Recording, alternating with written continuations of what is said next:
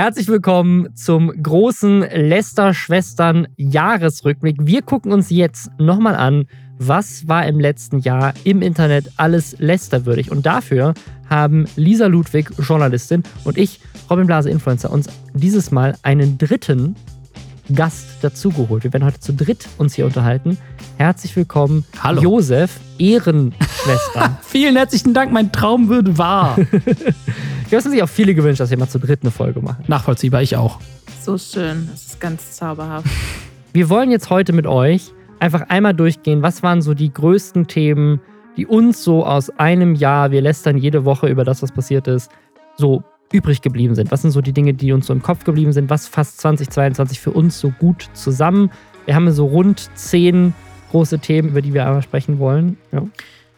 Ein Thema, was mich dieses Jahr sehr beschäftigt hat, vielleicht weil ich forever alone bin und, und Single und es war ein stressiges Jahr und so weiter und so fort. Ich habe sehr, sehr aufmerksam verfolgt, wie viele seit Jahren zusammenseiende, zum Teil Influencer-Pärchen sich getrennt haben. Nicht, weil ich mich darüber gefreut habe, dass junges Glück zerbricht. Darum geht es überhaupt nicht. Aber da hing jeweils so viel Drama mit drin. Und das waren zum Teil so große Liebesikonen des Internets, dass es schon krass war. Und ich sage euch jetzt einmal ganz kurz, wer da alles so mit dabei war, okay? Seid ihr bereit? Oh ja. Mhm. Wir haben Sascha, ehemals von den Außenseitern oder immer noch bei den Außenseitern. Gibt es die Außenseiter noch? Ich habe das Gefühl, Nee. das letzte Mal habe ich von ihnen gehört, als ich 2012 auf der Gamescom war. Deswegen schon ein bisschen her. Sascha von den Außenseitern und Paola, erfolgreiche Lifestyle-YouTuberin und Instagramerin, so würde ich sie beschreiben, haben sich getrennt, sind Eltern gemeinsamer Mhm. Kinder, eines gemeinsamen Kindes und waren zwischenzeitlich auch in Dubai, haben in einem Haus gelebt, was wir im Podcast sehr kritisch besprochen haben. Wir fanden es innenarchitektonisch nicht so schön. ähm, Sie hast es gut beschrieben. Sie haben in einem Haus gelebt. Das ist alles, was man über das Haus sagen kann, was da passiert ist. es hatte Es war ein Räume, Haus. Es hatte mehrere Türen. Sehr schön. Und, und irgendwas war auf dem Dach. Ich erinnere mich ganz dunkel. Die haben sich auf jeden Fall getrennt und nicht so im ganz Guten. Zumindest hat Sascha danach so eine komische, meine Ex-Freundin ist an einem Schuld-Tour gefahren in Podcast-Auftritten und so weiter und so fort, weil sie es gewagt hat, selbst Geld zu verdienen und ihn dann und er sich dann auch mal um die Kinder kümmern musste und so. Es war sehr dramatisch. Paolas neuer Freund hat ihr Gesicht tätowiert. Äh, Ich glaube, wir reden da gleich nochmal im Detail drüber. Es war groß, es war dramatisch. Ich habe es sehr intensiv verfolgt. Das ist immer noch der beste Fakt auf dieser dieser Story. Kurz danach haben sich die Williams getrennt. Wir haben uns damals schon gefragt, wer die sind. Um ganz ehrlich zu sein, dann haben wir herausgefunden, es ist ein TikTok-Pärchen. Tut uns natürlich trotzdem leid. Kuchen TV. Tut uns trotzdem leid, obwohl sie von TikTok kommt. Obwohl wir sie nicht Auch das kennen, ist immer aber ich, traurig. versuche mit ja, aber das Video hat fühlen. 600.000 Views gehabt. Und das ist richtig crazy. Ja. Aber irgendwie andere Leute kennen sie, wir Das, nicht. das, wie gesagt, das Jahr der Trennungen. Ich glaube, es, man- es wäre ein guter PR-Move einfach auch gewesen, sich dieses, dieses Jahr zu trennen. Das hat funktioniert. Die Leute wollen das sehen. Die Leute wollen Ja. in 2022 Trennungen sehen. Ich glaube, Kuchen TV und Gina haben sich aber nicht getrennt aus PR-Gründen. Will ich jetzt auch gar nicht so drauf eingehen. Ich hoffe, ihr geht's gut. Die große Trennung, die alles andere überschattet hat, möchte ich sagen, und die uns auch nach wie vor nachts wach hält, ist natürlich die Trennung zwischen dem Traumpaar von YouTube, Ah, Bibis Beauty Palace und Mhm. Julienko. Beide scheinen in neuen glücklichen Beziehungen zu sein. Bibi ist seitdem aber sowohl von Instagram als auch von YouTube mehr oder minder verschwunden ja. und lebt hoffentlich ein wildes Leben. Wir wissen es nicht. Bibi, bitte melde dich. Das ist ja meine große Frage für nächstes Jahr. Werden wir Bibi wiedersehen? Vielleicht können wir gegen Ende, also vielleicht- oder vielleicht können wir in diesem Podcast auch nochmal so ein paar Vermutungen anstellen, wie sie zurückkommt. Was so das neue, was der dramatische Rückkehrmove ist. Wir warten auf jeden Fall sehr, sehr. Sie springt aus dem Hubschrauber bei Seven vs. Wild 3. Und das ist zum ersten Mal, dass man sie wieder sieht. Sie hüpft einfach so, hüpft einfach so raus und alle so, "Ah, Bibi! Also, Das wäre ich geil. glaube, das wäre das wär, das wär die mega. alle. Bibi macht alle bei Seven vs. Wild platt. Die ist einfach die ganze Zeit weg. Deswegen, weil die halt einfach im, im Dschungel also wenn man auf ihren YouTube-Kanal geht, ist das Video, was automatisch abspielt, immer noch Changes von vor vier Jahren. Ich vermute mal, sie wird mit Changes Part 2 zurückkommen. Ah. Das ist auch richtig gut. Oh, Oder Changes Again. The Change das Man. nächste, Sorry. oh Gott. Hast du damit zu tun? Aber bitte Bist du genauso pathetisch. Josef? Ich habe ja. Ja. damals das Video gedreht, Changes. Ach Das was, wissen hast ja du viele wirklich? nicht. Lügst du gerade? Ja, ja, offensichtlich nicht. Ich wusste das auch nicht. Hast du wirklich? Nein, habe ich nicht. Aber ein Freund von mir hat Wap Wap gedreht tatsächlich. Das stimmt. Also ich habe nicht Changes gedreht, aber ein Freund von mir hat mit seiner Produktionsfirma damals Wap Wap gedreht und ich durfte ihn auf meinem Zweitkanal sogar interviewen. Wir haben vor kurzem im Stream drüber gesprochen, wie es war, diesen, diesen Dreh zu machen und wie sich das anfühlt. Ey, aber dann bewirb dich doch mal mit, dem, mit diesem Pitch bei Bibi. Ich drehe Changes 2 für dich. Also wer es nicht weiß, Changes, das war damals das Ankündigungsvideo, dass die beiden Eltern werden. Das hat fast 10 Millionen Ja. Views. Ähnlich würde ich sagen, öffentlichkeitswirksam wie Changes. das große Ankündigungsvideo. War zumindest auf TikTok ein Drama, bei dem ich mir nach wie vor nicht ganz sicher bin, ob das echt war oder gespielt. Und zwar zwischen Marius Ehrenmann und Geparke. Zwei TikTok-Stars. Ich bin mir nicht ganz sicher, aber sie haben auf jeden Fall, es gab, äh, sie waren zusammen oder so. Dann war Geparke wohl schwanger, aber dann auch wieder nicht. Es ging sehr hin und her. Robin, du warst da super tief im Thema drin. Wenn Ich war super tief drin. erinnere. Ich, also ich weiß es auch nicht mehr. Also die beiden, die beiden waren, die beiden waren zusammen, aber irgendwie auch erst seit ein paar Wochen, als sie rausgefunden haben, dass sie Eltern werden. Er hatte, glaube ich, oder sie, einer von beiden hat sich den Namen der anderen Person schon auf Sie. den Arm tätowieren lassen. So ein bisschen wie bei, sie hat sich seinen Namen auf den Arm tätowieren lassen, wie, wie bei Paola. Und dann haben sie halt diese Schwangerschaft super eklig in die Öffentlichkeit ge, ge, ge, ge, gezerrt. Und bis heute ist nicht klar, haben sie sozusagen einfach krassen Voyeurismus damit betrieben und das einfach in die Öffentlichkeit gezogen und super weird auch hat er dann gefilmt, wie sie weint und so weiter. Oder war das alles nur Schauspiel, weil sie halt seinen Song promoten wollten und bis heute weiß es irgendwie keiner. Aber sie waren dann sehr schnell danach wieder nicht getrennt und haben dann einfach gesagt, ja, by the way, sie ist doch nicht schwanger. Ob sie nicht mehr schwanger ist oder nie schwanger war, das haben sie, glaube ich, nie so Ich glaube, das war für mich einer der größten ähm, Ich bin raus aus meiner Blase-Momente bei Lester-Schwestern Podcast hören, weil ich äh, überhaupt nichts von deren Existenz wusste und später auf TikTok mir das angeguckt habe. Und das war ja wirklich jeden Tag Video nach Video nach Video, wie so eine Live-Daily-Soap. Und das ist auch Mhm. alles im, Dez im September passiert. Aber im September finde ich, ist noch was viel krasseres passiert. Das hat nicht mit einer Trennung zu tun, sondern mit dem Gegenteil. Lisa hat Timothy Chalamet getroffen. Das ist echt das Highlight ich, des ich, Jahres. Nein, ich, ich, möchte, ich möchte jetzt einmal noch, ich sage es noch einmal, okay? Diese Timothy Chalamet-Sache ist ein beiläufiger Witz gewesen. So ist es gestartet. Es ist komplett außer Kontrolle geraten und ich möchte, dass es aufhört. Okay, Ich habe einfach nur Dune im Kino gesehen, dachte mir danach, ach Mensch, ich glaube, ich verstehe jetzt, warum Leute sagen, dass Timothy Chalamet attraktiv ist. Ich verstehe es jetzt so ein bisschen. Dann habe ich zweimal Witze drüber gemacht und jetzt, keine Ahnung, ein Jahr später schicken mir Leute ständig auf Instagram Fotos von Timothy Chalamet und es wird hier im Podcast permanent thematisiert. Es macht mich ein bisschen unglücklich und ich möchte uns hier alle daran erinnern, dass es als Witz begonnen hat und dass ich nicht wahnsinnig in Timothy Chalamet verliebt bin. Es ist ja auch okay, weil jetzt kann ja die Geschichte dieses Jahr enden, weil du hast ihn ja jetzt endlich getroffen. Also da, quasi seid ihr jetzt getrennt. Sag jetzt, es war Wer auch Trennung. getrennt ist, sind Reeves und Annie the Duck.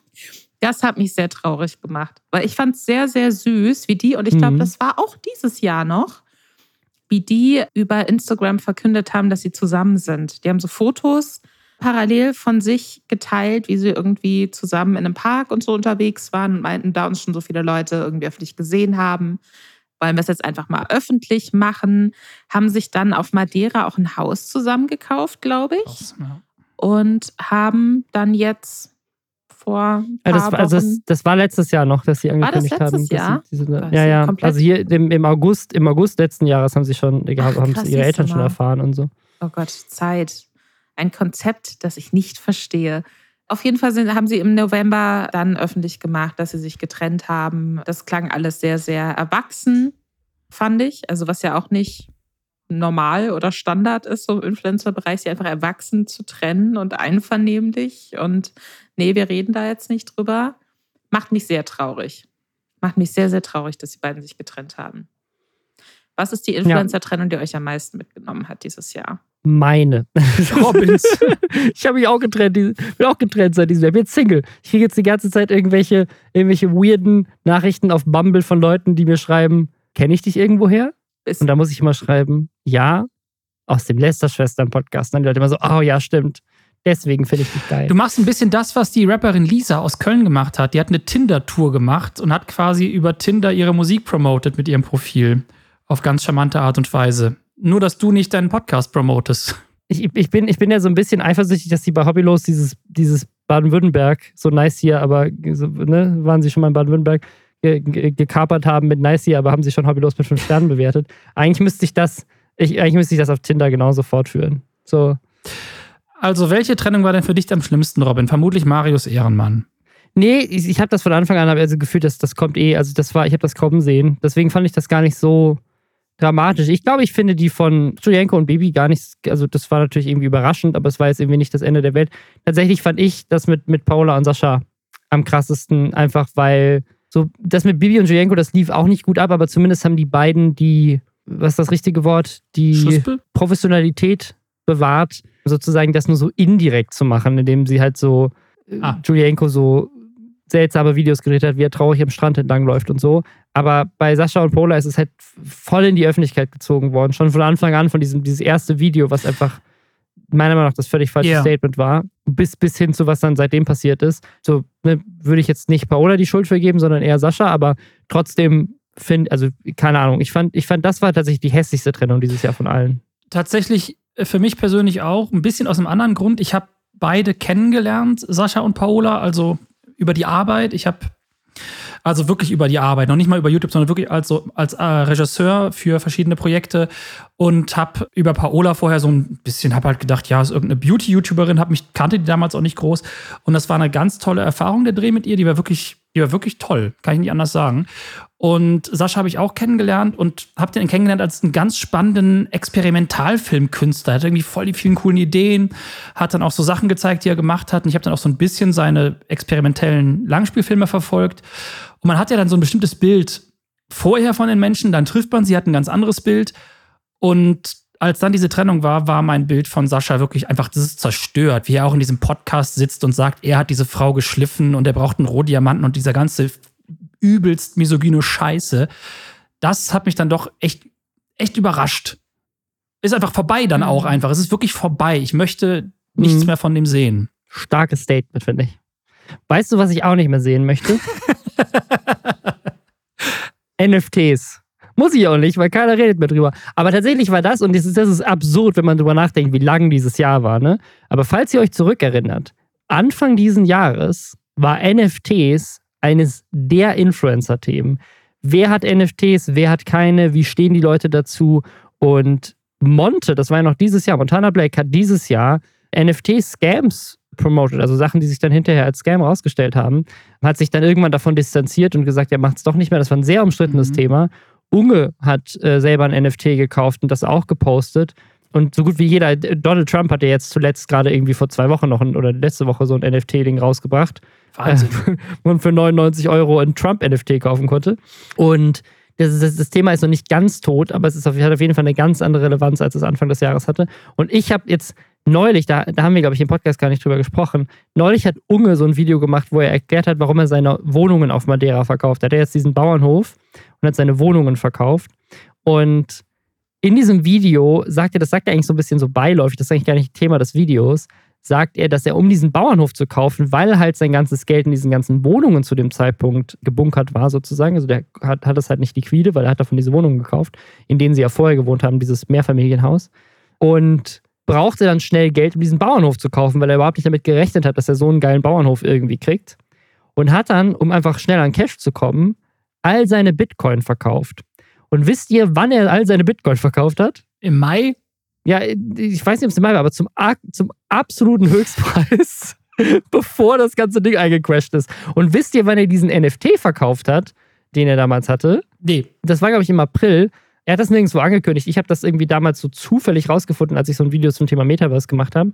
Und der hat laut diesem Tracker zu dem Zeitpunkt mit diesem NFT 50.000 Dollar Gewinn gemacht. Also ich, ich, ich weiß nicht, wie Unge das macht, aber es gibt niemanden, der so gut mit den dümmsten Investments so viel Geld macht. Weil diese Wohnung hat er dann verkauft und hat dann auch damit noch krass Gewinn gemacht. Also der macht einfach, der, der druckt eh schon so viel Geld und hat es dann auch noch geschafft, als einziger Influencer überhaupt, glaube ich, mit NFTs Geld am Ende Geld gemacht zu haben. Und zwar ohne, dass er irgendwelche Scams hat bewerben müssen. Er hat sich einen einzigen gekauft, hat sein Geld verdoppelt und war dann schön fein also raus. Also die so. Sache ist, er hat ja diese NFT-Sache schon auch beworben, wo er sich diesen NFT gekauft hat. Und wenn wir jetzt einfach mal davon ausgehen, dass, das ist meine Meinung dazu, dass die Art von NFTs, die wir im Influencer-Bereich gesehen haben, alles mehr oder minder Scams sind, dann könnte man behaupten, dass Unge auch mit äh, Scam-NFTs, NFT-Scams zu tun hatte. Und dafür hat er auch richtig krass Kritik bekommen. Hm.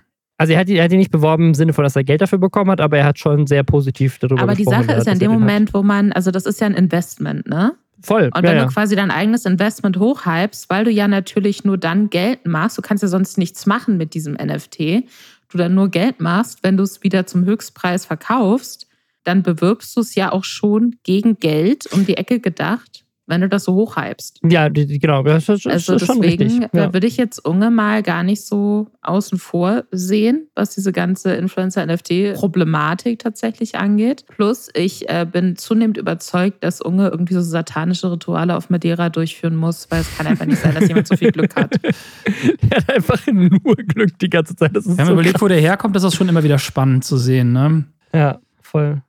Ja, aber das, also das Thema NFT ist quasi tot in der Influencer-Bubble. Das, das haben wir auch gar nicht besprochen im Podcast, das ist auch jetzt nicht so wirklich relevant gewesen. Aber habt ihr das mitbekommen, dass in Amerika gerade mehrere Influencer für Krypto-Pump-and-Dump-Schemes verklagt wurden? Und zwar, ich glaube, auf 100 Millionen Dollar. So Leute, die so einen Podcast hatten, wo sie so, so Finanztipps gaben und so, so einen Discord-Channel und so einen Twitter-Account. Also das Thema zieht sich immer noch durch. Es werden immer noch Leute davon geschädigt. Also es ist nicht so, als wäre es jetzt komplett weg aber es hat auf jeden Fall in der deutschen Szene nicht mehr die Relevanz, die es Anfang des Jahres hatte. Und siehe da, Lisa hatte von Anfang an recht. Ich bin der Internet-Nostradamus.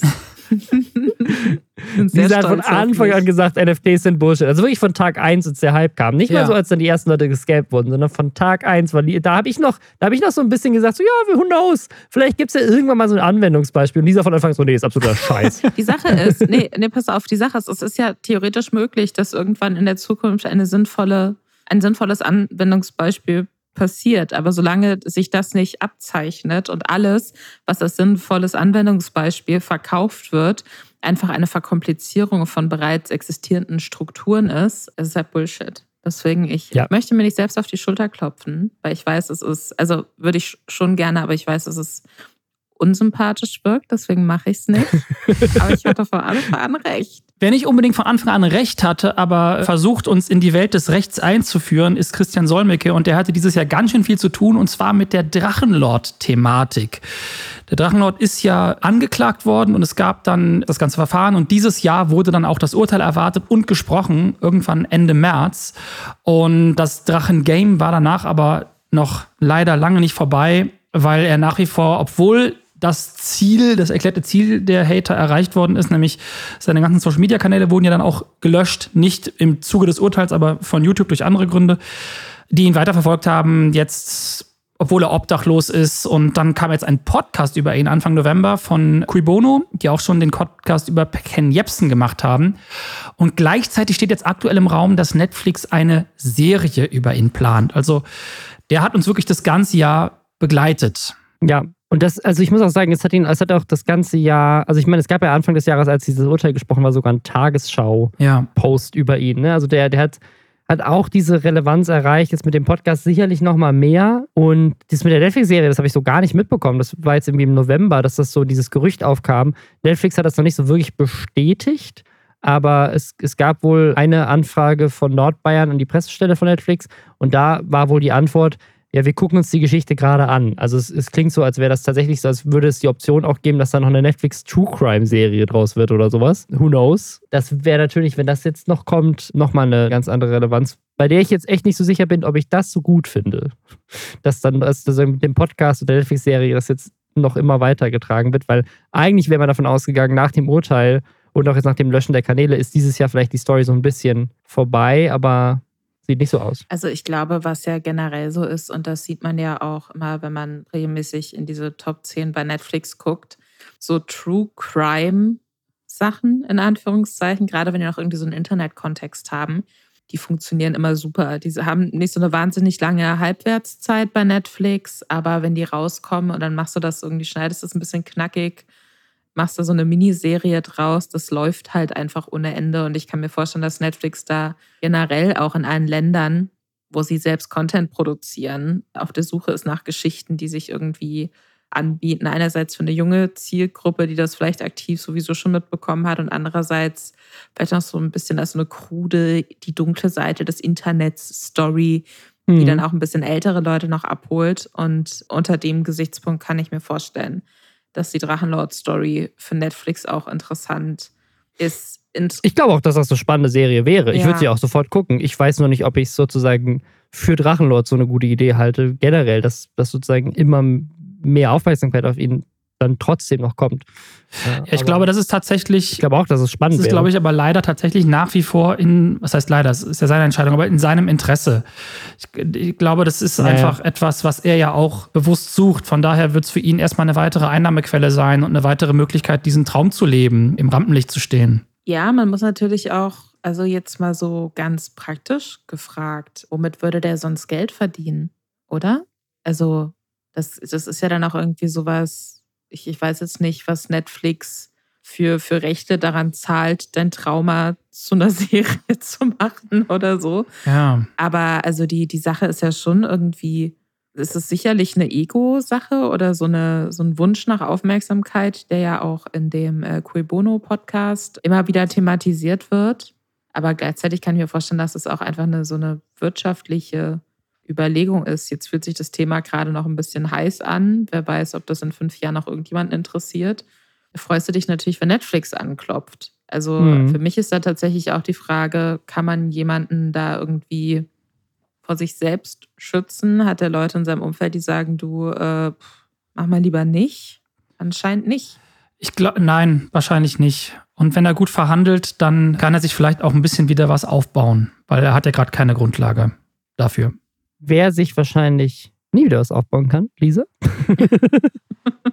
ja, Finn Kliman weiß ich jetzt aber ehrlich gesagt nicht. Da kann ich mir vorstellen, dass Netflix da auch dran ist. Habe ich gerade auch gedacht. Der hat doch schon Netflix, der hat doch schon eine Netflix-Serie gemacht. Ja, wo er sehr uninteressant ein Boot, ein Hausboot renoviert hat. Äh, ich, also ich habe es geguckt, damals, ich fand es tatsächlich gar nicht so interessant. Damals, damals war er nämlich noch der kuschelige, wuschelige Finn Kliman der, der einfach gerne Sachen repariert hat. Also so die Art von Person, die man einfach gerne so im Freundeskreis hätte, damit man sagen kann, und das ist gerade mein aktuelles Problem.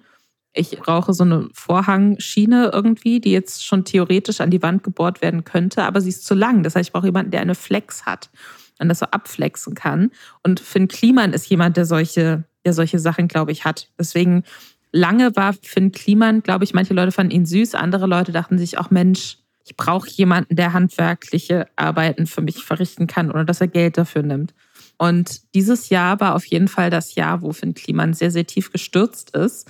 Es hat sich nämlich primär durch eine Recherche des Neo-Magazins von Jan Böhmermann herausgestellt, dass Masken, die er vertrieben hat, oder zumindest Masken, von denen es gewirkt hat, als hätte er sie auch über seinen Shop vertrieben. Er hat dann behauptet, das, das Problem lag eher beim Zulieferer oder so. Es war ein bisschen undurchsichtig. Auf jeden Fall hat er davon gesprochen, dass seine Masken super ethisch hergestellt sind und in Europa und so weiter und so fort. Und er ist da, es ist ihm ja sowieso ganz wichtig, dass niemand irgendwie ausgenutzt wird. Und dann hat sich herausgestellt, dass diese Masken zum einen eben nicht unter korrekten Bedingungen in Europa hergestellt werden und zum anderen wohl auch schadhaft waren zum Teil.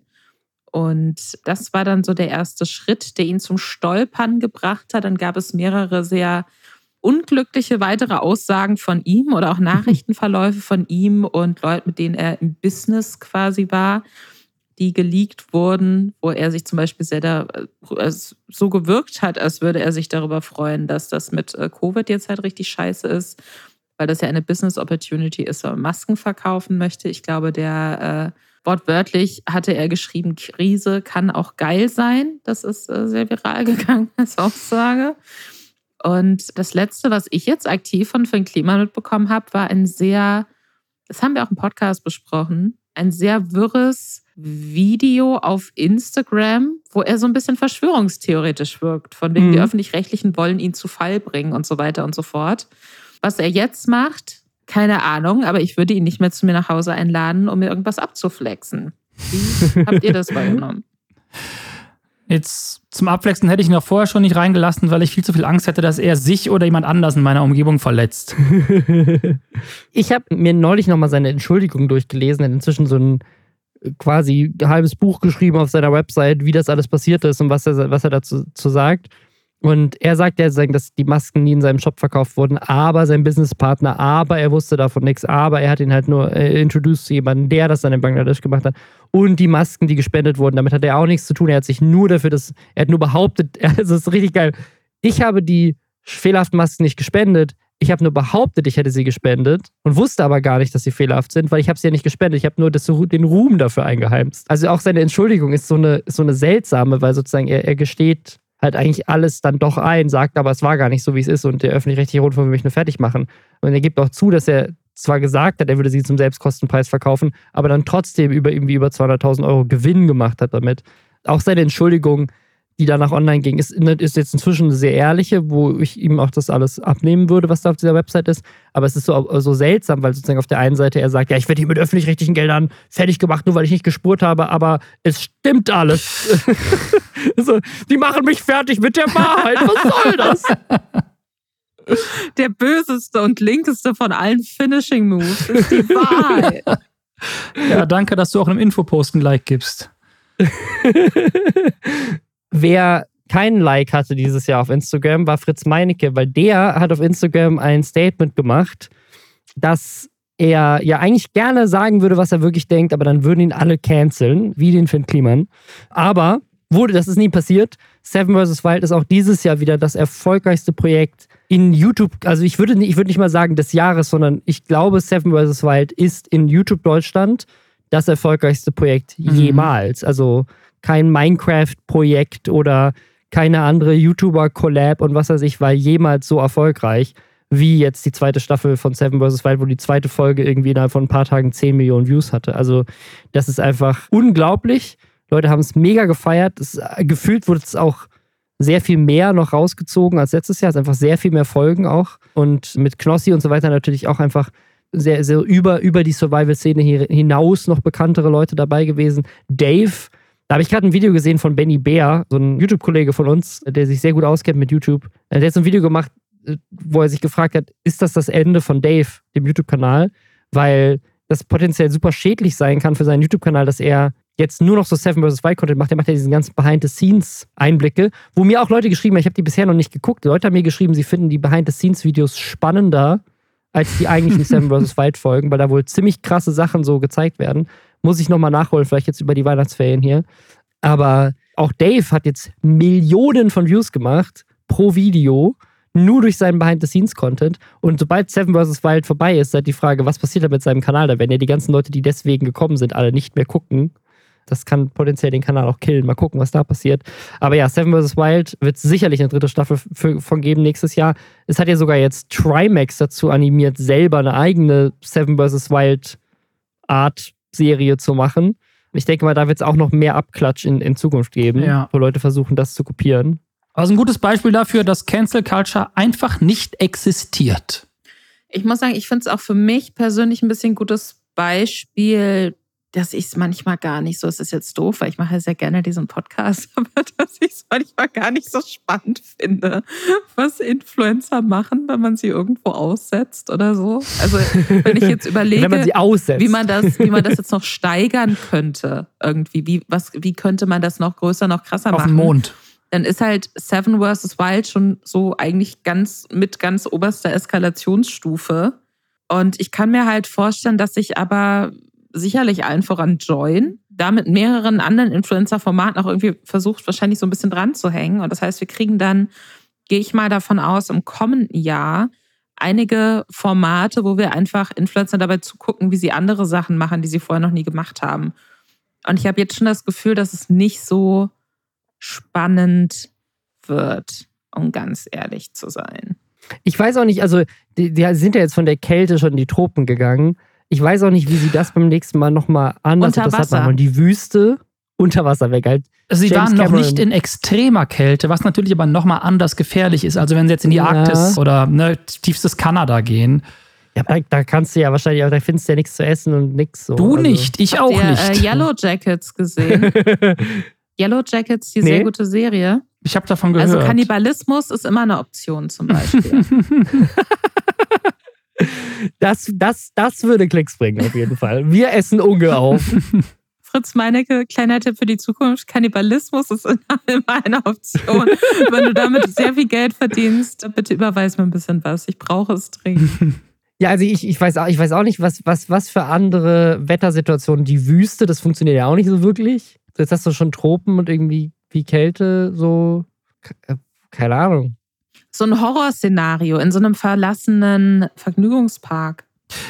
Mm. Oh, kennt ihr diese, kennt ihr diese absurden Videos auf TikTok, wo Leute in so Höhlen klettern und dann sich so durchquetschen? Das ist Unangenehm. Oh, Ja, da bin ich mal, sorry, dass ich da unterbreche, aber es ist direkt PTSD, so Wikipedia PTSD, weil ich mal durch Zufall in so einen Wikipedia-Hole reingefallen bin und mich dann durch so mehrere Wikipedia-Einträge gelesen habe von Fällen, wo Leute halt stecken geblieben sind und dann da wirklich gestorben sind in so einer Höhle. Und da gab es so einen, der hat irgendwie eineinhalb Tage mit dem Kopf nach unten irgendwo so festgesteckt. Dann haben sie ihn endlich gefunden, wieder halb rausgezogen gekriegt. Dann ist das Seil irgendwie aufgegangen. Dann ist der da noch tiefer runtergerutscht und dann mussten die den da drin lassen. Die haben den dann, also das war wirklich absolute Hölle. Da krieg ich Hilfe. richtig, da krieg ich richtig, Holy shit. richtig, richtig Gruselgänsehaut. Sorry, dass ich ja, unterbrochen aber habe. das wäre doch was für Influencer. Ja, gibt's auch einen, Wir stecken sie einfach in Gibt's gibt's auch einen guten Horrorfilm. Äh, Descent hieß der, glaube ich. Ja, Also das, das ist sowas, sowas wie 47 Hours oder so hier, der, der Film über diesen Typen, der echt in so einer Felsspalte festgesteckt ist und seinen eigenen Arm abgesägt Äh, hat. The Descent, hieß der The Descent? Doch, The Descent, Abgrund des Grauens hieß der auf Deutsch. Ja, es geht im bisschen darum, dass die in der Höhle sind. Immer wieder sind auch Leute fest, gestecken fest oder irgendwelche kleinen Tunnel stürzen halb ein und die kommen dann nicht mehr raus. Und dann geht es aber darum, was die finden, was da ganz tief unter der Erde wartet. Sehr guter Horrorfilm. Also wirklich einer der besten. es ist Montana Black. nicht verraten. Ich stelle mir jetzt gerade so die letzte Szene, ist ja auch so ein bisschen so eine mindfuck -Szene. Ja, die ist gut. Keine Spoiler. Aber die, die letzte Szene ist sehr, sehr gut und ich stelle mir jetzt einfach vor, wie, wie dann da Montana Black sitzt. Kann das Ja. irgendjemand im Subreddit bitte, wie auch immer, technisch machen? Das fände ich sehr schön. The Descent mit Montana Black. 100, 127 Hours war der Ja, Film. Escape meinte. Montana Black auf eine andere Ähm. Art und Weise, in der Höhle. 2023 Okay, das- das wird ja das Jahr, in dem Influencer Gliedmaßen verlieren. Ich, ich, Wir, wir haben jetzt schon zwei Arme gebrochen beim letzten Mal. Das, das, das kommt hin. Also ich, ich muss sagen, auch das ist eine Sache, die ich mir für nächstes Jahr weiter wünsche. Wir werden weiterhin die guten Ideen liefern in diesem Podcast für euch. unbezahlt. Die, die Ideen, die jeder klauen Frechheit kann. ist. Ja. Aber wir haben auch andere gute Ideen. Äh, Josef, du hast jetzt gerade ein Hörspiel rausgebracht. Ja, ich habe tatsächlich mein allererstes Hörspiel rausgebracht und bin äh, war sehr aufgeregt und habe mich sehr gefreut. Ich habe mein allererstes Hörspiel Drehbuch geschrieben und zwar Who Lives There. Das gibt's kostenlos im NDR zu hören. Das ist ein Horrorhörspiel und gibt's glaube ich nur bei Apple Podcast leider in der NDR Hörspielbox oder auf der Website vom NDR. Kann man sich kostenlos jetzt anhören sechs Monate. Und das, war total geil, weil du schreibst ja als normalerweise schreibe ich ja Drehbücher und da hast ja ganz andere Vorstellungen oder ich inszeniere ja meistens auch meine Sachen selber. Und hier habe ich einfach ein Hörspiel geschrieben, was so anders funktioniert und dann musst du es abgeben und hörst es erst wieder, wenn es fertig ist, weil du ja nur das Buch schreibst. Das funktioniert im Hörspiel alles ein bisschen anders. Und ich bin super zufrieden. Es ist sehr gruselig geworden. So wie Montana Black In der Höhle. in der Höhle. Was habt ihr so gemacht? Ähm, ja, Morgen cool. sehr Dann lange äh, in einem Zug. Da höre ich auf jeden Fall rein. ver verlinken wir unten. Vielen Dank. Geht auch nur eine Stunde. Ich habe ein Interview geführt mit einem der Schauspieler aus House of the Dragon, mit Matthew Needham. Der hat Laris Strong gespielt, so den großen Meistermanipulator und Familienmörder aus Staffel 1. Mhm.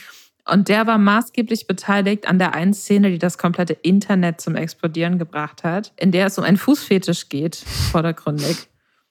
Und ich hatte mit ihm einen Zoom-Call und habe mit ihm über die Fußfetischszene gesprochen. Und was er dazu sagt und warum er glaubt, dass seine Figur entgegen der öffentlichen Wahrnehmung eigentlich gar keinen Fußfetisch hat, das könnt ihr auf Moviepilot lesen. Ich bin sehr stolz auf diese journalistische Errungenschaft von mir. Ich habe es gelesen und kann es empfehlen. was ich nicht empfehlen kann, ist das, was einer der Try Guys gemacht hat. Da gab es dieses Jahr nämlich einen ziemlichen Skandal. Da ist durch das Internet rausgekommen, dass einer der sehr beliebten Try Guys seine Frau betrügt. Und zwar hat er sich in einem Club dabei ablichten lassen, die mit einer fremden Frau rumknutscht. Und das hat dazu geführt, dass er nicht nur bei den Try Guys rausgeflogen ist, sondern auch, dass sie ihn aus einzelnen noch nicht veröffentlichten Videos zu dem Zeitpunkt digital entfernt haben. Und das habe ich auch noch nicht so oft erlebt. Ich finde, das ist so ein klassischer Fall wieder von, oh nein, die Wahrheit. Ja. Sie greift mich an. Was soll ich jetzt tun? Habt ihr das mitbekommen, dass es in Amerika danach nochmal einen ähnlichen Skandal gab, der auch richtig in Amerika richtig durch die Presse gegangen ist? Nee. Es gab nämlich zwei der Hosts von so einer ABC Morning Show, also so eine, so eine ganz große ne, amerikanische klassische Fernsehsender, so wie, keine Ahnung, wenn bei, beim ZDF Morgenmagazin oder sowas, die zwei Hosts, die beide glücklich verheiratet sind, miteinander äh, eine Affäre hatten. Und dann wurden die beide auf Air genommen. So, dann durften die nicht mehr in der Sendung sein, weil das zu, zu, skandal, zu skandalös Das war. hat mir sehr gut gefallen. Ich route für sie. Ich hoffe, es geht ihnen gut. Um nochmal zu den Try Guys zurückzukommen. Ich fand das so interessant, wie unfassbar omnipräsent dann dieser Skandal war. Also ich folge halt auch auf Twitter und so primär so englischsprachigen Accounts. Die Leute sind ausgerastet. Also das war wirklich so, weil, weil dieser Typ eben sich ja auch immer so als der perfekte Ehemann, so seine Ja. komplette öffentliche Persona war ja irgendwie erst ein guter Ehemann oder ein toller Vater. Und die Try Guys, die haben ja ursprünglich so bei BuzzFeed Video gestartet und dann irgendwann ihr eigenes Ding gemacht und sind dadurch aber sehr, sehr groß geworden, auch irgendwie in so einem vermeintlich wholesome Kontext irgendwie so groß geworden. Und diese, diese Sache hat das natürlich so komplett aufgesprengt. Und ich glaube, eines meiner Lieblings-YouTube-Videos des kompletten Jahres ist das Video von den drei verbliebenen Try Ja. Guys, die einfach auf so einer cremefarbenen Couch vor einer hellblauen Wand Ja. sitzen und äh, äh, aussehen, als wären sie aus komplett unterschiedlichen Videos zusammengeschnitten. Jeder hat so einen ganz anderen Vibe auch und versuchen dann Ja. den Leuten zu erklären, was da jetzt eigentlich los war und warum sie halt auch wirklich so sehr, also es ist sehr schwer auch für sie. Und mein Lieblingsartikel dazu ist von Gawker.com, die die Headline haben: The Try Guys release first funny video. Was ich auch bizarr fand, war, als es rauskam, hat er auf Instagram 120.000 Follower verloren, ziemlich schnell.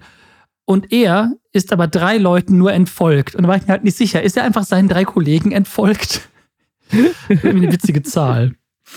Voll. Ich finde, was auch ein internationales Thema für mich immer erstmal primär war, war Jeremy Fragrance, der wichtigste Parfum-Influencer der Welt. Deutschlands größter Export. Deutschlands größter Export und auch für mich gefühlt primär im englischsprachigen Internet erst da irgendwie unterwegs gewesen. Also die ich hat auch mehr den- Follower auf Ich habe Englisch. Ja, ja. ganz, ganz viel bei so englischsprachigen Reaction-YouTubern, die ich mir gerne angucke, irgendwie gesehen. Die meinen so, was ist das für ein Typ, krass und so weiter und so fort. Und ich habe das Gefühl, jetzt 2022 war das Jahr, wo er auch so im deutschen Mainstream irgendwie angekommen ist. Weil er offenkundig namhafte Fans im deutschen Mainstream hat, wie zum Beispiel Klaas Häufer Umlauf, der ihn bei Late Night Berlin eingeladen hat, wo Jeremy Fragrance den so ein bisschen mein Lebensmotto seitdem auch verkündet hat: Power Bitches geil. ähm, und dann natürlich im November bei Promi Big Brother dabei und hat sich geweigert, seinen weißen Anzug auszuziehen, Ja. obwohl er auf einem bestimmten Floor war, wo alle ramschige 80er-Jahre-Pullis tragen mussten. Die haben da gerade irgendeine Das, Challenge äh, verloren, ich deswegen, ne? Bin ich mir gar nicht sicher, ob die wirklich eine Challenge verloren haben oder ob das nur behauptet wurde, um den Hass gegen Jeremy zu schüren. Hm. Aber das war auf jeden Fall für mich, ich habe das Gefühl, Jeremy Fragrance, so Deutschland hat jetzt erkannt, wer er ist. Und es gibt natürlich sehr viele problematische Dinge um ihn herum. und die will man jetzt auch nicht so schön reden, aber ich finde, er als Person hat eine Strahlkraft, der man sich nur schwer entziehen kann. Also ich finde, wir haben endlich wieder einen richtigen Star aus Deutschland. Also das ist ja, ja seit Lena Meyer-Landrut sind wir ja nicht mehr international oder zumindest in Europa so anerkannt worden wie jetzt wieder. oder Karl-Heinz Böhm war vielleicht der Letzte, weil ja. der einfach internationaler Schauspieler war. Und da kommt jetzt Jeremy. Ja, ja ich, ich finde, er hat auch auf jeden Fall, also er ist einzigartig genug, dass das funktioniert. Ne? Also er ist einfach, er ist einfach so ein Charakter, den gibt es halt, das ist nicht so ein Typ, wo du denkst, ach ja, das ist hier der deutsche bla bla bla, sondern der ist einfach auf der Welt einzigartig. Er ist auf jeden Fall auch jemand, den ich super gerne mal für Get Inside begleiten würde. Aber ich glaube, das kann ich mir nicht das kann das ich mir, glaube ich, so nicht gut. leisten, weil der ist ja so viel unterwegs. Ich glaube, du kannst es dir vor allem nicht leisten, weil, also Get Inside habe ich immer so ein bisschen verstanden, als würde sich darauf beziehen, dass du so in den, in das Mind auch eintauchst, in das Hirn. Und in das Hirn von Jeremy Fragrance einzutauchen, ist sehr gefährlich. Das wäre ein Versuch wert. du bist so reingesogen. Kennt ihr den Film The Cell? Ja, oh, Jennifer, ein sehr guter Film mit Jennifer Lopez. Und da taucht Jennifer Lopez in, in den sehr verstörend inszenierten Mind eines potenziellen Serienmörders ja. ein. Und damit möchte ich nicht sagen, dass Jeremy Fragrance ein potenzieller Serienmörder ist. Aber ich kann mir vorstellen, dass sein Gehirn visuell auch sehr überfordernd sein könnte. glaube, es, es, gibt eine Rutsche aus Käse. So stelle ich mir das vor.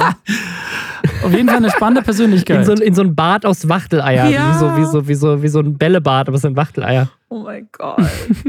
Wer auch immer gerne in einem Bad sitzt, nämlich in der Hot mm. Tub, Amaranth. Und das war ein großes Thema dieses Jahr weil sie äh, tatsächlich eines der, der tragischen Stories auch dieses Jahr war, wo sie live gestreamt hat und dann rauskam, dass sie verheiratet ist, eine Info, die ganz viele Leute nicht hatten. So ein paar findige Internetleute hatten das vorher schon mal irgendwie so auf dem Schirm, aber öffentlich war es auf jeden Fall nicht. Sie ist verheiratet und saß da weinend in ihrem Livestream und hat eben nicht nur davon erzählt, dass sie verheiratet ist, sondern dass sie tatsächlich auch in einer abusive Relationship ist ne? und dass ihr Mann derjenige war, der sie eigentlich zu diesem krassen Hustle, den sie da immer hatte, dass sie eigentlich die ganze Zeit gestreamt hat, die ganze Zeit auf OnlyFans war, nur gearbeitet hat, irgendwie jeden Tag 14 Stunden, dass das alles ihr Mann war, der sie dazu gezwungen hat.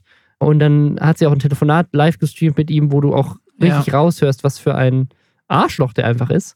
Und das war ganz krass, weil halt auch es für viele in Frage gestellt hat, okay, wenn die erfolgreichste Streamerin und die erfolgreichste OnlyFans-Creatorin, ich glaube, neulich war auch so ein Top- Top-Twitch-Ranking und da war sie die einzige Frau mhm. drin. Komplett. Also sie, ist, die, sie ist einfach die erfolgreichste Streamerin mit Abstand und eine der wenigsten Frauen, die überhaupt in diesen Top, also die einzige, die überhaupt in solchen Toplisten auftauchen. Und das alles aber eventuell nur, weil sie das gar nicht wollte.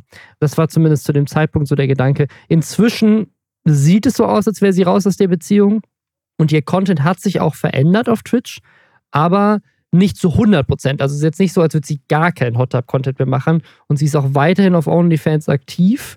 Und das hat jetzt so ein bisschen hinterher die Frage in den Raum geworfen, so, okay, ist das, also hat sie es dann doch gerne gemacht oder macht sie es jetzt weiter, weil es so das Einzige ist, was sie weitermachen kann, um irgendwie weiter Geld zu verdienen? Ist sie doch noch mit diesem Typen zusammen? Also es ist alles so ein bisschen unklar gerade. Aber es war auf jeden Fall ein Riesenskandal und es scheint ihr auf jeden Fall besser zu gehen, jetzt nachdem das irgendwie alles rausgekommen ist. Also ich muss dazu sagen, dass sie ja alles Recht der Welt hat, den Content zu Absolut. machen, den sie machen möchte. Und ich finde es immer ein bisschen weird, wenn Leute dann so, hä, aber wenn sie das jetzt immer noch macht, dann kann sie ja gar nicht gezwungen worden sein. Oh. Doch, weil es ja ein Unterschied ist, ob man was freiwillig tut oder unter auch welchen Umständen man was tut. Und was sie so erzählt hat, ich fand das sehr, sehr schockierend. Solche Geschichten greifen mich persönlich emotional aber auch immer sehr an. Das klang ja wirklich so, als hätte sie halt sehr viel mehr machen müssen, als sie eigentlich wollte. Ja. Und ja. als wäre das eben auch nicht unter den Konditionen passiert, die sie wollte. Und wenn du dann natürlich zeitgleich anscheinend auch noch keinerlei Macht über deine Einnahmen hast und jemand anderes dir das dann unmittelbar wegnimmt, das ist natürlich eine ganz andere Situation, als zu sagen, so, hey, Ne, ich, gehe klug mit meinem Geld um und ich weiß, was, womit ich mir Geld aufbauen kann, dass ich dann wiederum gut investieren kann. Das macht sie ja alles. Und dann poste ich halt freizügige Bilder auf OnlyFans. Also für mich widerspricht das auch überhaupt nicht dem, was sie davor geteilt hat und ja auch unter Tränen geteilt hat. Ich muss sagen, dass ich es grundlegend also es gab ja einige eklige Kommentare auch irgendwie oder Leute, die sich darüber lustig gemacht haben, dass das ich oder die primär schockiert waren, dass sie in einer Beziehung ist oder war. Was ihr einfällt, in der Beziehung gewesen Voll. zu sein, wo sie ihr doch Geld gespendet Voll, haben. Absolut lächerlich. Aber ich muss sagen, was ich richtig, richtig schön fand, war, dass ich primär echt Nachrichten gesehen habe oder Tweets gesehen habe, auch von Leuten, die waren, ich war nie ihr größter Fan, aber ich hoffe, ihr geht's gut und das muss man öffentlich machen und das ist ja furchtbar. Also wie viel Unterstützung sie Mhm. tatsächlich erfahren hat, nachdem sie irgendwie gefühlt jahrelang immer so für viele so die Böse war, die Twitch kaputt macht und arme Kinder Ja. ausnutzt und was weiß ich. Ja, vor allem auch von anderen Streamern. Das, das fand ich, glaube ich, das Traurigste an dieser ganzen Geschichte.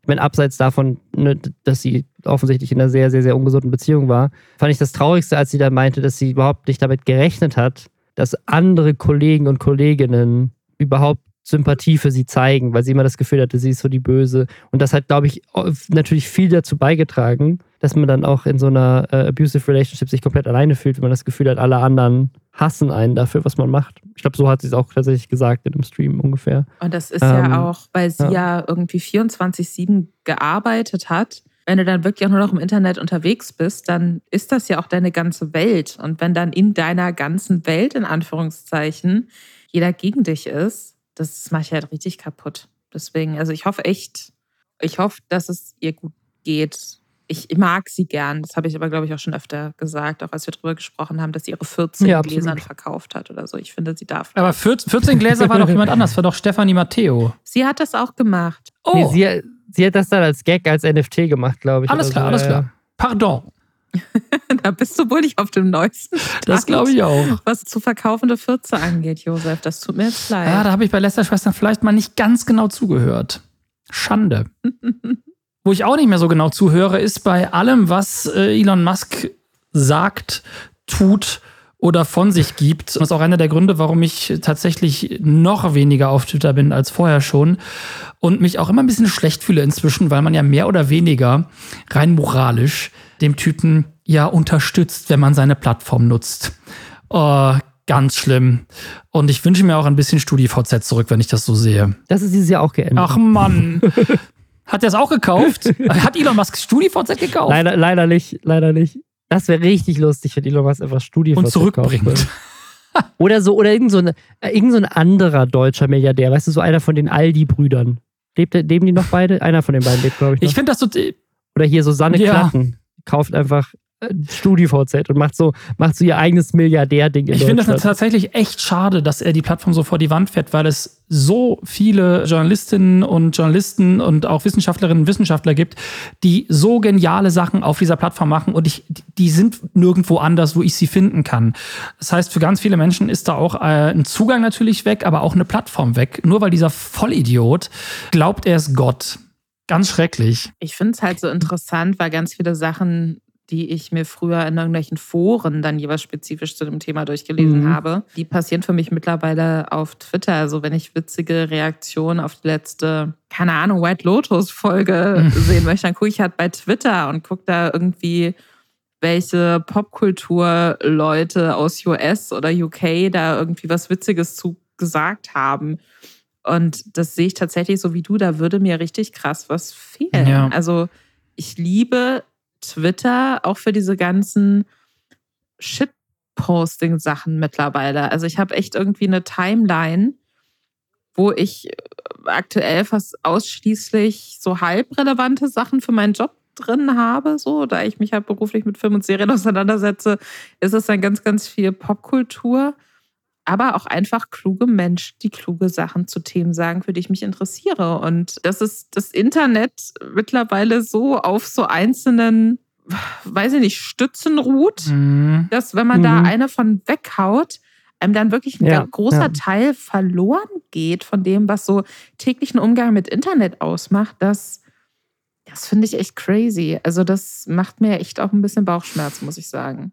Ja. Aber habt ihr schon die neueste News gehört, die, also so, das weiß man immer nicht bei Elon Musk, wie viel davon Er tritt sich zurück. morgen wieder ändert. Genau, er tritt zurück. Das er- also zum Zeitpunkt dieser Aufnahme, wir nehmen gerade noch vor Weihnachten auf, um das so ein bisschen von den Weihnachtstagen fertig zu kriegen. Wahrscheinlich hat sich das komplett wieder geändert bei dem Zeitpunkt, wo dieser Podcast aber, aber erscheint. Selbst, selbst Aber- wenn er offiziell zurücktritt, also der Schaden ist ja angerichtet und er ist ja trotzdem weiterhin der Chef. das Also die ist- werden ja nicht ja. alles rückgängig machen dann. Ja, ja. Und also ich meine, er hat auch irgendwie, auch angeblich hat er ja tatsächlich versucht, irgendwie jetzt Investoren zu finden, die quasi jetzt ihm zumindest in Teilen das abkaufen.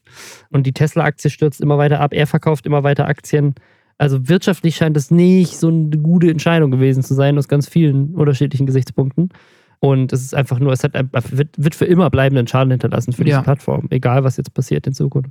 Was ich hoffe, ist, dass es für immer bleibenden Schaden bei seiner Außenwirkung auf viele Leute nach wie vor als krasses Genie Ja, Verteidigung von Meinungsfreiheit nimmt, weil das ist halt, das fand ich von Anfang an lächerlich. Wir haben von Beginn an auch über die, seine Twitter-Übernahme irgendwie gesprochen und auch seinen pseudomäßigen Mir geht es um Meinungsfreiheit-Ding, Mhm. wo ich Internet Nostradamus, die ich bin, gesagt es geht überhaupt nicht um Meinungsfreiheit. Und es ist halt auch einfach, wie gesagt, wir nehmen jetzt irgendwie vor Weihnachten noch auf, aber ich glaube, diese Woche oder Ende letzter Woche haben sich ja auch die Twitter-Richtlinie dahingehend geändert, dass jetzt verboten wird, Ja, dass man auf ja. andere Social-Media-Plattformen verweist. Und mir würde jetzt keine andere große Social-Media-Plattform einfallen, wo man so restriktiv mit Inhalten umgeht und wo man halt wirklich so harmlose Sachen verbietet. Irgendwie. Also, das ist Ja. wirklich eine Entwicklung. Ich wusste, das Es wird eine also- Shitshow. Ich hätte nicht gedacht, dass es so eine Shitshow wird. ja. Jetzt, äh, Ultralativ hat so ein Video gemacht vor drei Wochen, also jetzt zu dem Zeitpunkt wahrscheinlich schon vor einem Monat. Mast Twitter eine Chronologie des Versagens. Und das ist Ja. richtig lustig, weil dieses Video fasst sozusagen komplett zusammen, was passiert ist und wie oft Elon Musk sich auch selbst widersprochen hat, Sachen wieder zurückgenommen hat und so. Und das ist fast 20 Minuten lang. Und du könntest wahrscheinlich, seitdem dieses Video online ist, und darauf geht er auch tatsächlich in dem Video ein und am Ende kommt so aus dem Schnitt, so der kommt da so, ja, ich hatte recht, dass halt einfach seitdem schon wieder genug passiert ist an, an lustigen oder ne, je nachdem, wie man sieht, sehr traurigen Widersprüchen und Aktionen. Du könntest jetzt eine weitere Stunde von diesem Video produzieren, Ja. einfach. Ohne also Probleme. Elon Musk muss ganz dringend mal Fenster aufkipp machen und ein bisschen durchatmen. Katastrophe. Vielleicht kann Elon Musk einfach mal ein bisschen auf YouTube abhängen und sich angucken, was er dieses Jahr alles so auf YouTube verpasst hat. Das halte ich für extrem gefährlich, weil wenn Elon Musk das macht, dann, das hat er bei Twitter ja auch gemacht. Er- Das hat er alles damit angefangen, dass er auf Twitter rumgehangen hat und dann gedacht hat, das kann ich besser. Ich will, ich will, ich will hier, ich will, dass die Leute mich hier lieb haben. Ich kaufe das Ding jetzt einfach. Aber er ja Ähm, wenn Elon Musk mir auf- mehr. Hast du recht, okay, YouTube kann er auch nicht kaufen, das ist zu teuer. Aber wenn er auf YouTube rumgehangen hätte, das war, glaube ich, das, worauf du hinaus wolltest mit der Überleitung, dann hätte er die Top 10 Videos des Jahres, die YouTube ge- zusammengefasst hat. Da hatten wir neulich schon mal drüber geredet in der Folge, aber wir wollten es jetzt in der Runde auch nochmal kurz machen. Die, die Top 10 Videos und auch die Top 10 YouTuber des Jahres. Da hat YouTube so eine Trends 2022-Liste wieder ge- rausgebracht. Und ich lese mal einfach kurz die Top 10 Videos nochmal vor. Dann können wir kurz darüber sprechen und dann über die Top 10 Creator. Aber auf Platz 1 natürlich, oder eigentlich müsste ich von hinten anfangen. Ich fange mal von hinten an, wir machen es spannender. Auf Platz 10 Mr. Wissen to Go, der Ukraine-Konflikt, die Geschichte dahinter. Platz 9 Seven vs. Wild, Ankunft 24 Stunden Voraussetzung. Das war die erste Folge, die noch nicht ganz so spannend war, weil da nicht viel passiert ist. Dann Platz 8, Blitzoffensive gegen die Ukraine. Das ist ein Video von Welt24. Dann auf Platz 7, Germany's Next Topmodel Exposed, Missbrauch, Lügen Hm, und Minderjährige. Das war Rezos Beitrag zu dem Thema. Was auch wieder ganz spannend ist, dass Rezos Video so krass viral gegangen ist, weil Rezo war, glaube ich, der ist relativ spät in diese Debatte eingestiegen. ne? Es gab, glaube ich, es gab eine Teilnehmerin, Ja. die das eigentlich ursprünglich sozusagen losgetreten hat. Dann haben mehrere Leute Videos dazu gemacht und Rezos Video war nicht eins der ersten, aber ist das gewesen, was bei weitem am meisten Aufmerksamkeit bekommen hat. Also Rezo auch immer noch einfach einer der relevantesten Leute. Dann davor auf Platz 6, wie die letzten zehn Tage waren von Couple on Tour. Das ist eine ganz tragische Geschichte. Da hatten wir neulich drüber gesprochen. Da hatte die Frau von ihr einen Schlaganfall wenige Tage bevor sie selber äh, Mutter geworden ist. Also die, die Partnerin, die dann nicht den Schlaganfall hatte. Äh, auf Platz 5 Finn Kliman, Scheiße bauen DIY. Das ist tatsächlich das fünf erfolgreichste Video auf, auf YouTube gewesen dieses Jahr. Äh, also in Deutschland. Auf Platz 4, das ist das einzige englischsprachige Video, was mich gewundert hat, weil offensichtlich Mr. Beast nicht da drin vorkommt, aber die. Was äh, mit seinem, war dieses Jahr nicht Squid Game, Mr. Beast? ich hätte auch gedacht, auch Charlie und die Schokoladenfabrik war dieses Jahr, aber tatsächlich ist das in Deutschland anscheinend nicht so relevant gewesen, Krass. dass es hier auftaucht. Aber die Pepsi Halftime Show ist Aha. auf Platz 4. Auf Platz 3 ist Nee, äh, ganz der kurz letzte möchte ich Song. kurz was sagen, weil die war mega. Da waren Dr. Dre, Snoop Dogg, Eminem, Mary J. Blige, Uh. Kendrick Lamar, alle auf einer Bühne und haben irgendwie ihre Hits performt. Das war richtig, richtig geil. Ah, das klingt schon gut. Es- Ich habe es auch geguckt, also ich fand es auch sehr cool. Auf Platz 3 äh, der letzte Song aus der Bohne von Julian Bam, der erste Teil. Und dann auf Platz 2 das Promi-Boxen mit ApoRed, KS Oh, Freak, Standard Skill und Leon Mascher. Das ist auf Platz 2. Wahnsinn. Das, ist auch, das hätte ich auch nie gedacht, als wir damals drüber gesprochen haben, dass das mithalten kann mit Julian Bam. Also es ist erfolgreich hat Julian Bam, dieses eine Video. Und dann auf Platz 1 natürlich die zweite Folge von Seven vs. Wild. Das war das viralste Video in Deutschland hier anscheinend. Ich muss sagen, dass ich es interessant finde, wie männlich das alles geprägt ist. Wahrscheinlich einfach, Absolut. weil Bibi nicht mehr da ist. Ich habe das Gefühl, Ja, aber ich weiß nicht, ob mehr Bibi da je ist. aufgetaucht ist. Ich glaube, also vielleicht, wenn- vielleicht ihr Kindervideo. Ich, Wenn ich werde schwanger. ein Also das, Statement rausgebracht hätte zu der Trennung Ja. von Julienko, Hm. Ja. Das wäre die Eins geworden, glaube ich. Also die ja. Eins glaube ich nicht. Wobei man Die dazu Eins glaube ich nicht, muss, weil Seven vs. Wild hat ja 12 Millionen einfach, diese, diese Folge, diese Zweierfolge mit Knossi. Aber ich glaube, es wäre auch drin gewesen. Aber ich weiß auch nicht, wie- inwiefern der Algorithmus, der sich ja immer weiter verändert und der, Vor also ne, der, der Vorempfehlungsalgorithmus, inwiefern der auch einfach damit zu tun hat, dass sich das so krass verändert hat. Was ja viel mehr kleine Blasen gibt als früher, wo es halt so ne, das eine Video gab. Ja. Das gibt's ja gar nicht mehr so. Ja, wo ich sagen muss, also ich, das- ne, also ich glaube, dieses Finn Kliman-Ding oder das, das, ne, das sind ja schon große virale Hits, auch dass Julian Bam sozusagen nochmal wiedergekommen ist und hier seine großen Hauptvideos gedroppt hat und so, das war ja, das sind schon große Sachen, aber ich, ich finde, Lisa hat schon recht, also wenn man sich das anguckt, klar, dieses Couple on Tour Video ist, ist, ist, ist da mit in der Liste, aber das ist jetzt nicht in der Liste, weil die, die einfach krass gefeiert wurden oder sowas, sondern es ist in der Liste wegen einer unglaublich tragischen Geschichte. So, dass, ne, die anderen Sachen, das sind alles so, ich habe irgendwie ein paar Leute genommen und hab die in den Urwald gesetzt oder ich boxe mich mit ApoRed oder ich mache einfach ein krasses Video mit Songs oder ich rede über Germany's Next Topmodel und damit bist du halt sofort in den Top und das es fehlt einfach, ne, und auch Mr. Wissen to Go hier mit seinem Ukraine-Video, es, es fehlt einfach äh, eine super erfolgreiche weibliche Creatorin, die entweder halt mit Meinungsblogs oder mit so krassen Aktionen wie Promi-Boxen oder Seven vs. Wild oder ich mache einfach eine krasse Songparodie oder sowas. Es gibt einfach niemanden, also weil auch Bibi hat ja sowas in die Richtung nie gemacht. Es gibt's einfach Aber nicht. was ne? denn also mit das- Mai zum Beispiel? Mich wundert, dass die nirgendwo auftaucht. Na, die ist ein bisschen mit ihrer neuen ZDF-Show verschwunden. Das war- also es ist einfach Ja, das war vor allem letztes Genau, Jahr. es ist weniger ja. Content. Ich habe ja die Trend, diese Trendsanalyse gemacht von letztem Jahr und letztes Jahr war sie sicherlich auch in dieser Liste. Ich habe sie gar nicht mehr im Kopf von letztem Jahr, aber letztes Jahr wäre sie auf jeden Fall hier drin gewesen, glaube ich, mit den ganzen Corona-Sachen. Aber ja, sie hat einfach auch wenig. Sie hat nur vier Videos gemacht im dieses Jahr. gesamten Jahr, also eins im Quartal. Und ich glaube, das sind auch alles vier oder ne, oder sind sind auch großenteils Sachen Sachen aus der Fernsehsendung gewesen, die hochgeladen wurden. Ich glaube, ein, eins, das Ende der Homöopathie war eins zu eins ein Video, aber ansonsten waren es, soweit ich weiß, eigene Videos. Ja, ich meine, die hat auch ein Kind und die hat diese Fernsehsendung. Ich glaube, die ist busy Ja. genug, ne? Plus, ich glaube, das ist auch schwierig, ehrlich gesagt. Das ist, die hat, die hat glaube ich, ein, ein Problem damit, jetzt diese, weil wenn die Videos machst, dann, dann hauen die ja immer krass rein, ne? Und diese wissenschaftlichen Relevanzthemen, die, die sind halt selten und ich habe so ein bisschen das Gefühl, dass sie halt so diese allgemeintauglichen Themen, die haben sie alle in dieser Fernsehsendung vergeballert, aus denen man so regelmäßigen Content machen konnte, so Homöopathie, so ein allgemeingültiges Thema. Das landet dann in der Fernsehsendung und so diese, diese krassen Thema so, ist das Rezo-Video faktisch korrekt? Oder was ist eigentlich mit Corona und dem Impfen? Solche fetten Themen, die man wissenschaftlich analysieren kann, die tauchen ja nur vielleicht viermal im Jahr auf, ne? Also, Was ich finde, also was diese Liste dieser Trending Videos für mich gerade auch zeigt, ist, dass halt das, wovon man glaubt, dass das das große Thema ist, weil es über Wochen, wenn nicht Monate hinweg von allen diskutiert wurde, dass das dann doch gar nicht so die riesen vielen oder die im Vergleich zu anderen Sachen größten Views generiert. Also wenn wir jetzt mal überlegen, so Finn Kliman, ich glaube, das war dieses Jahr so das Influencer-Thema, was gefühlt jeder mitbekommen hat. Das war riesig. So diese Böhmermann-Recherche war riesig. Und dass das quasi nur auf Platz 5 ist, mhm. Hinter Leon Mascher und andere YouTuber hauen sich auf die Fresse. äh, Julian Bam kommt zurück mit einem aufwendigen Video und einer Folge Seven vs. Wild. Das ist schon krass und zeigt auch nochmal, dass, weiß ich nicht, nur weil Sachen medial relevant scheinen, diese Relevanz auf YouTube irgendwie nochmal so eine ganz andere Sache ist irgendwie.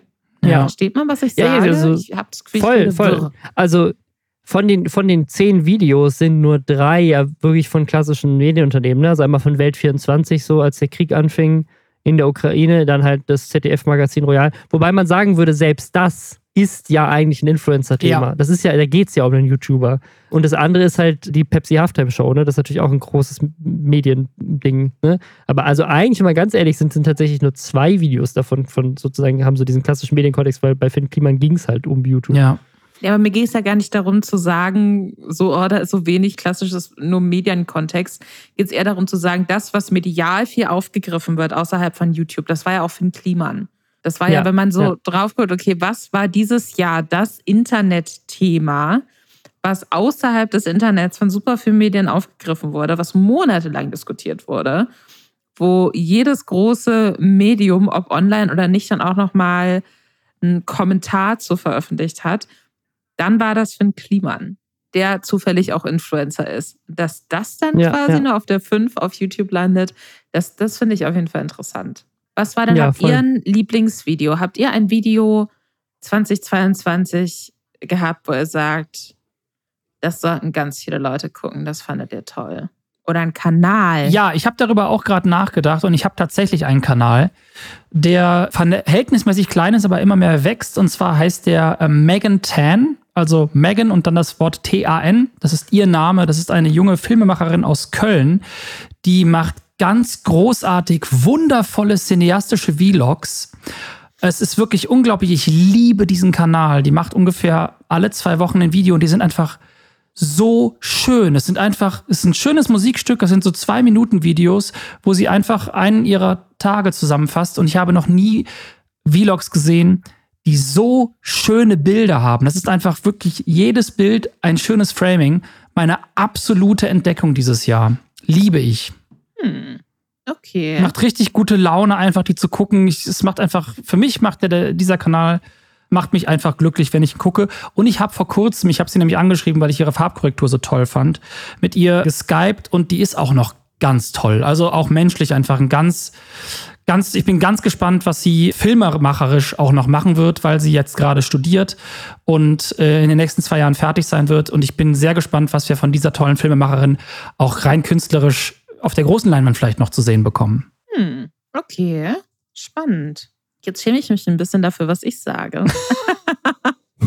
Weil ich, ich habe irgendwie, also ich, ich, ich bin auch immer so, manchmal gucke ich mir gerne so dreistündige Videos an, die so die, weiß ich nicht, die, ein, die Kameraeinstellungen in Succession auseinandernehmen und manchmal brauche ich irgendwie so schnellen, witzigen Content. Und es gibt eine amerikanische, glaube ich, amerikanische YouTuberin, die ich jetzt erst gefunden habe und ganz, ganz toll finde dieses Jahr. Die heißt Chat Chat, oder das ist zumindest so, das ist nicht ihr richtiger Name, aber so heißt sie auf YouTube. Und die guckt sich halt immer so absurde TikTok-Trends und sowas an und kommentiert das dann und einfach wahnsinnig witzig, baut da immer noch so kleine Sketche mit ein. Videos sind immer so zwischen 10 und maximal 20 Minuten lang und hat dann halt so Sachen wie äh, TikTok Dating Coaches need to be stopped, Renovation TikTok is a nightmare. Also das ist, ich finde es wahnsinnig unterhaltsam, kann ich sehr empfehlen. Klingt aber auch gut, ja. Kannst du was empfehlen, Robin? Also ich habe gerade drüber nachgedacht und mir ist aufgefallen, dass ich tatsächlich relativ wenig neue YouTube-Kanäle dieses Jahr entdeckt habe und wahrscheinlich viel mehr von den neuen Discoveries, äh, sorry YouTube, tatsächlich mehr über TikTok gefunden habe, würde ich sagen. Und äh, inzwischen viel mehr sozusagen neue Künstler, habe ich das Gefühl, über TikTok entdecke, als, als über YouTube noch. Was mich als jemand, der primär auf YouTube ist, ein bisschen ängstlich stimmt, wenn das bei mir schon so ist. Aber ich habe das Gefühl, ich bin viel mehr unterwegs. Und ich weiß nicht, irgendwie ein, ein, ein, ein, ein Video, das ich, es ist, ist völlig random, aber ein Video, was ich gerade jetzt neulich bei mir in der Timeline hatte, was mich einfach, da habe ich gefühlt eine halbe Stunde drüber gelacht. Es ist so ein, so ein, so ein Vater mit so, einem, mit so einem kleinen Kind und das kleine, ist, ich, ich muss, es- man muss es gesehen haben, glaube ich. Wir müssen einfach unten verlinken und ich muss es euch schicken, weil es ist, es ist schwierig, das nachzuerzählen und es zu verstehen. Aber äh, es geht darum, dass der Vater das Kind fragt, was wir jetzt, was sie jetzt als nächstes machen. und das Kind sagt, wir ficken den Baum jetzt. Aber es will, glaube ich, sagen, wir pflücken jetzt den Baum. Es ist einfach, es ist, es, ich weiß nicht warum, aber ich, ich musste da so drüber lachen. Und das bringt mich jetzt jeden Tag immer noch zu lachen, jedes Mal, wenn ich sehe. Das war für mich völlig random, einfach so ein random TikTok. Da bin ich inzwischen. Ich bin, bin nicht mehr so, dass ich sage, so, hey, irgendwie crazy, sondern das sind eher so die. Das ist so ein lustiges Video. Ich finde es schon, wie glücklich du gerade klingst, Ist so. Robin. Ja, es ist einfach, einfach nur, weil ich es weil ich's jetzt beim Raussuchen wieder gesehen habe und wieder lachen muss. Obwohl ich es ohne Ton höre. Es ist einfach so, einfach nur das Gesicht von dem Kind und wie der Vater darauf reagiert, ist einfach, es ist, es ist so herrlich. Ich, äh, keine Ahnung. Ah, Das ist Ja. dieser Eltern-Lifestyle, den ich nicht verstehe, glaube ich. Vielleicht ist es auch, ist es auch das. Vielleicht ist es einfach meine eigene Tochter, die für mich das einfach so viel lustiger macht. Ja, wir verlinken euch das alles unten in den Shownotes. Guckt mal rein. Und ich glaube, das war's. So, das, das war unser Jahr 2022, oder? Wir, wir enden auf einer schönen Note. Ihr könnt euch drei äh, Sachen angucken, falls ihr neue Sachen entdecken wollt. Und danke, dass du mit dabei warst. Vielen herzlichen Dank für die Einladung. Endlich alle dreimal zusammen. Ich hoffe, Reddit freut sich auch ein bisschen. Hat es sich für dich so gut angefühlt, wie du dachtest, dass es sich anfühlen würde, Josef? Lisa, wenn ein Gespräch stattfindet, in dem du ein Teil bist, fühlt es sich immer hervorragend an. Ah, danke schön. Ich fand es auch schön. Mir hat es auch sehr viel Freude gemacht. Ja, dann wünschen wir euch allen einen guten Rutsch oder dass ihr schon gut reingerutscht seid, wenn ihr diesen Podcast hört. Und wir hören uns, also tatsächlich nächste Woche schon wieder. Aber es ist, klingt viel cooler, wenn man sagt, wir hören uns nächstes Jahr. Ich finde, das, ich find, das klingt boomermäßig. Ein bisschen, ne? Power Bitches geil. Bis dann. Bis dann, ciao.